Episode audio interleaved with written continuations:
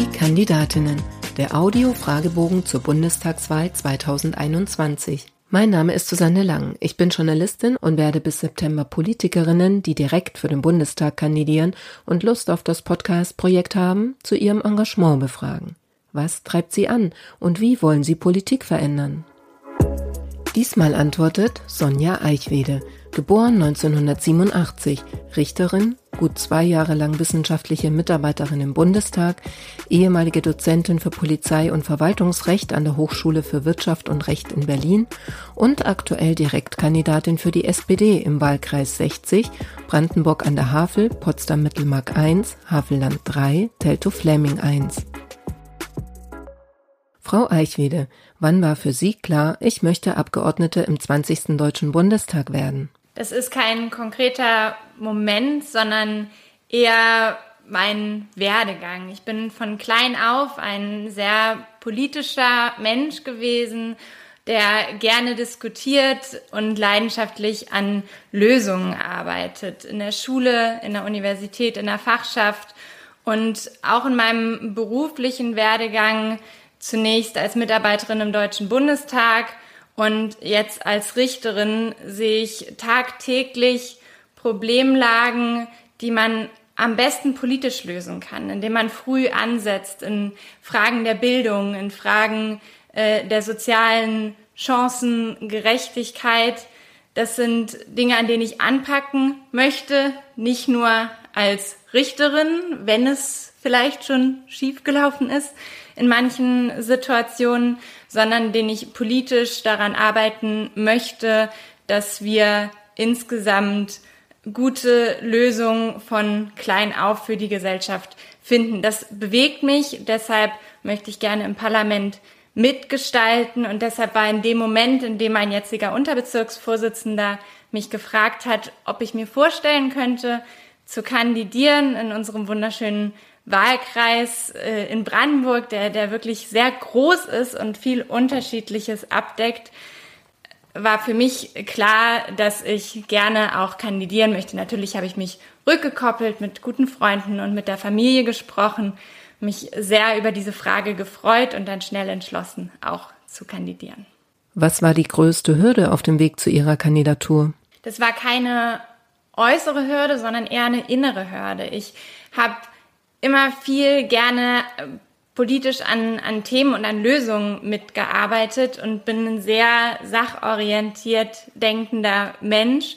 Und auf einmal stand ich selbst als Person im Vordergrund und musste quasi für mich mehr werben als für bestimmte, für bestimmte Themen. Das war eine große Herausforderung, die ich dadurch bewältigt habe, indem ich meinen Lebenslauf und das, was mir wichtig ist, die Ziele, die ich habe, eben mit meiner Person versucht habe zu verbinden und äh, so für bestimmte Themen mit meiner Person werben konnte.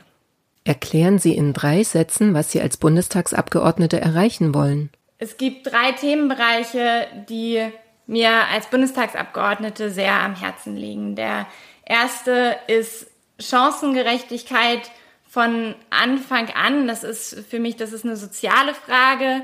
Das ist Bildung, berufliche Weiterbildung und insgesamt die Gesellschaft enger zusammenzuführen und für gleichere Chancen zu arbeiten. Das ist der Respekt vor der Lebensleistung von Menschen, gerade in Ostdeutschland, die Unterschiede zwischen Ost und West, zwischen Männern und Frauen, zwischen jüngeren und älteren Menschen abzubauen. Und ich möchte als drittes, als Wahlkreisabgeordnete viel vor Ort sein, ganz, ganz viel in Gesprächen mit Bürgerinnen und Bürgern sein, denn Politik ist für mich keine Frage von, von oben herab, sondern von unten herauf. Äh, und deshalb muss man, denke ich, immer im Austausch vor Ort, insbesondere mit den Wählerinnen und Wählern der eigenen Region sein. Das sind die Ziele, die ich mir stecke und ich bin sehr positiv davon überzeugt, dass ich das auch in den nächsten vier Jahren sehr gut hinkriegen werde. Wer glauben Sie wird Sie wählen und warum? Ich und die SPD sind ja eine Partei der vielen Themen, nicht für ein bestimmtes Klientel, sondern für eine Breite der Gesellschaft. Wir streiten für einen höheren Mindestlohn von 12 Euro, für eine gute Gesundheitsversorgung auch im ländlichen Raum, für gute Bildungschancen und für Digitalisierung in den Städten und im ländlichen Raum, auch bei uns in Brandenburg. Von daher glaube ich und bin ich davon überzeugt, werbe ich dafür, dass nicht eine bestimmte Gruppe mich wählt, sondern Menschen in allen Gruppen, egal ob jung oder alt, Mann oder Frau, ähm, Arbeitnehmer oder Arbeitgeber, denn ich glaube, dass wir als Gesellschaft nur gut funktionieren, wenn wir richtig zusammenarbeiten. Das verkörper ich auch und da spreche ich im Wahlkampf jetzt mit sehr, sehr vielen Leuten vor Ort auch drüber. Ihr bisher größter politischer Erfolg war? Ich durfte als Mitarbeiterin im Deutschen Bundestag der Abgeordneten Dagmar Ziegler, die jetzt auch Vizepräsidentin des Deutschen Bundestages ist, äh, damals äh, daran mitarbeiten, dass die St. Marien Andreaskirche, eine wunderschöne Kirche in meinem Wahlkreis, jetzt in Rathenow äh, durch den Bund mit 3,75 Millionen Euro gefördert wurde für die Sanierung. Dieses Geld steht bereit und kann abgerufen werden von der Kirche. Das waren sehr lange Gespräche. Das beruht auf einer tollen Arbeit des Fördervereins, der gerade 25-jähriges Jubiläum gefeiert hat.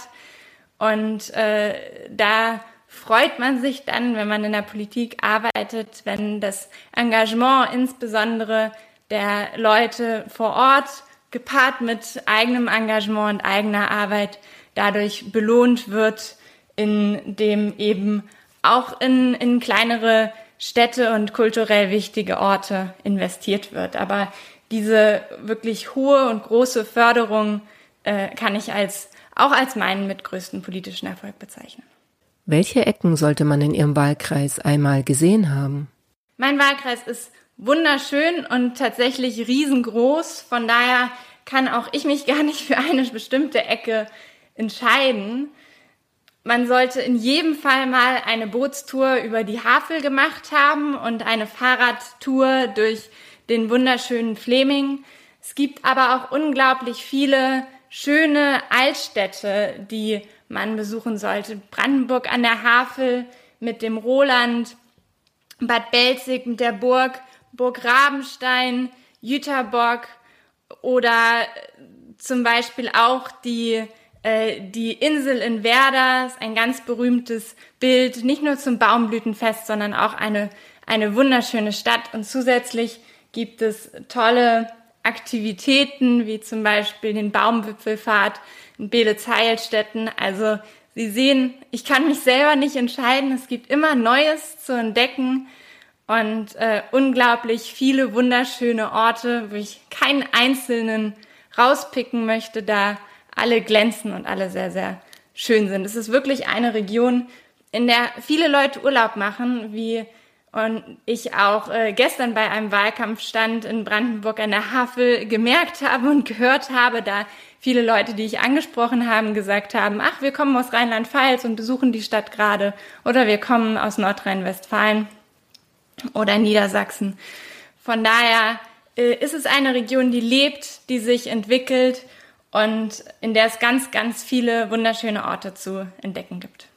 Da frage ich trotzdem mal nach den negativen Seiten. Was nervt Sie in Ihrem Wahlkreis am meisten? Der Wahlkreis hat ja auch, hat auch viel ländlichen Raum und ein Thema, was uns ja insgesamt in Deutschland immer wieder bewegt, ist die Netzabdeckung, sowohl beim Internetempfang als auch beim Handyempfang. Und da gibt es viele weiße Flecken auf der, auf der Landkarte. Es wird mit Hochtouren dran gearbeitet. Ich war gerade beim Spatenstich für einen Funkturm in Solchow. Das ist im Miloer Land, äh, einer Gemeinde bei mir im Wahlkreis.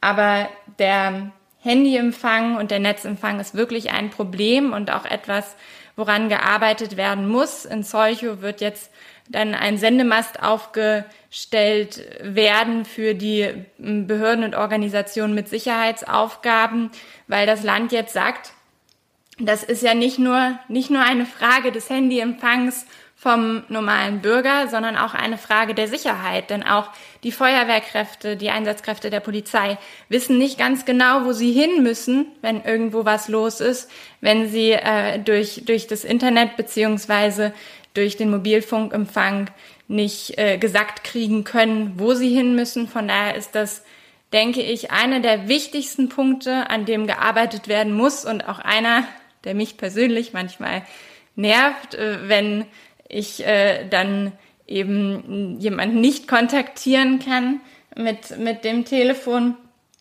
Ein weiterer wichtiger Punkt, der auch schwierig ist, ist, äh, sind die öffentlichen Verkehrsmittel beziehungsweise Bus- und Bahnanbindungen im ländlichen Raum.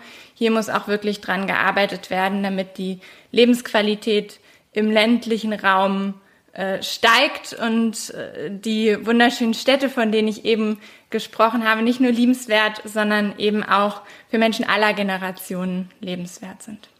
Wenn Sie noch einmal jemand danach fragt, wie Sie das Mandat mit dem Privatleben vereinbaren wollen, dann sage ich, das Privatleben ist sehr, sehr wichtig und schafft einen guten Ausgleich, um dann auch wieder richtig hart und gut und gerne arbeiten zu können und aufzutanken. Als Richterin bin ich hartes Arbeiten und auch viel Stress durchaus gewohnt. Ich bin ein sehr gut organisierter Mensch. Ich arbeite auch gerne mal lange.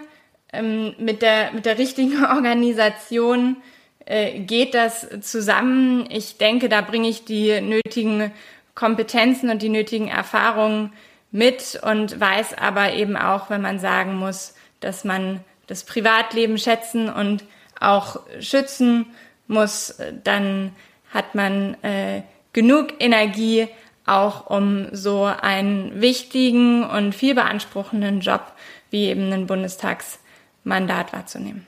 Ob auf Twitter oder am Wahlkampf stand, was war das Dümmste, das Sie im Zusammenhang mit Ihrem politischen Engagement bisher gehört haben? Das äh, ist, eine, ist für mich eine gar nicht so leicht zu beantwortende Frage, da das was mich am meisten auch getroffen hat, tatsächlich was, was ist, was äh, doch ähm, gegen mich als Frau ging. Äh, da jemand äh, mal vorbeigegangen ist und eigentlich den Eindruck machte, er wollte reden und dann äh, nur sagte, ob heute Abend noch ein Bett frei sei. Äh, ich hatte zum Glück äh, einen äh, einen tollen, tollen Kollegen beziehungsweise ein tolles äh, Parteimitglied neben mir stehen, der gleich gut reagiert hat und, und gesagt hat, dass, äh, dass sich das nicht gehöre und dass man sowas nicht sage und dass er sich dann bitte auch entfernen sollte. Und ich hatte in dem Moment, muss ich zugeben, noch gar nicht richtig verstanden, was da gesagt worden ist. Und zum Glück waren dann gleich auch viele weitere andere Leute da, die das nicht gehört hatten, mit denen man sachlich über Politik sprechen konnte, dass äh, mich das in der Situation nicht so beschäftigt hat, wie dann am Abend, als ich nochmal drüber nachgedacht habe. Und wie sind Sie dann damit umgegangen oder gehen seither mit so etwas um? Ich noch einen größeren politischen Elan daraus ziehe, politisch aktiv zu sein und was zu machen und dass wir in jedem Fall als Frauen beziehungsweise in der gesamten Gesellschaft dafür arbeiten müssen, dass wir wirklich äh, gleiche Verhältnisse für Männer und Frauen haben. Schwierige Personen auf beiden Seiten wird es, wird es immer geben, aber ich glaube, je gleichberechtigter unsere Gesellschaft wird, je selbstverständlicher es auch wird, dass Frauen sich politisch engagieren, desto mehr verschwindet sowas oder nimmt sowas auch ab.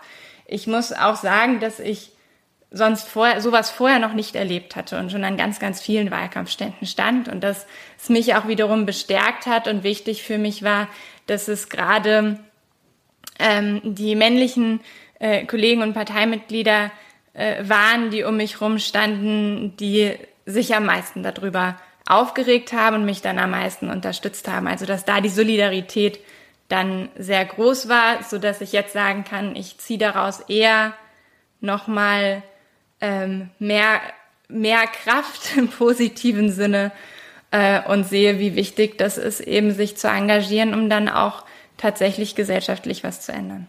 Da passt die nächste Frage dann jetzt eigentlich auch ganz gut. Welchen alten, weisen Mann schätzen Sie und warum?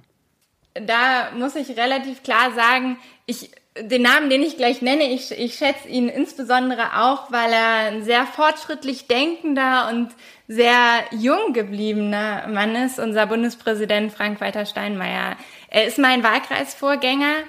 Ich habe die Ehre gehabt, äh, für ihn zu arbeiten und ihn kennenzulernen. Von daher weiß ich, dass er auch persönlich ein, ein richtig cooler Typ ist, wenn man das so sagen darf.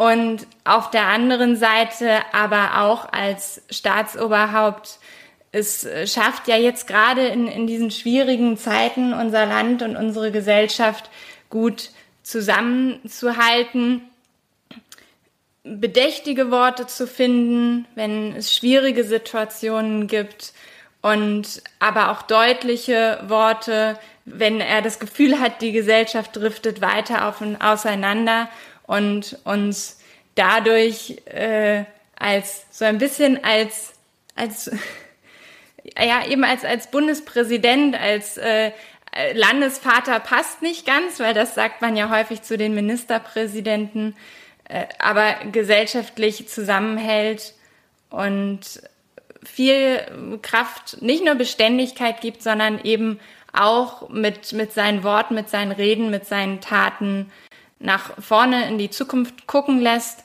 und viele, viele Termine in allen Bundesländern vor Ort hat und sich einfach mit, mit ganz normalen Menschen unterhält, nicht irgendwo im Schloss sitzt, sondern eben einer von uns ist.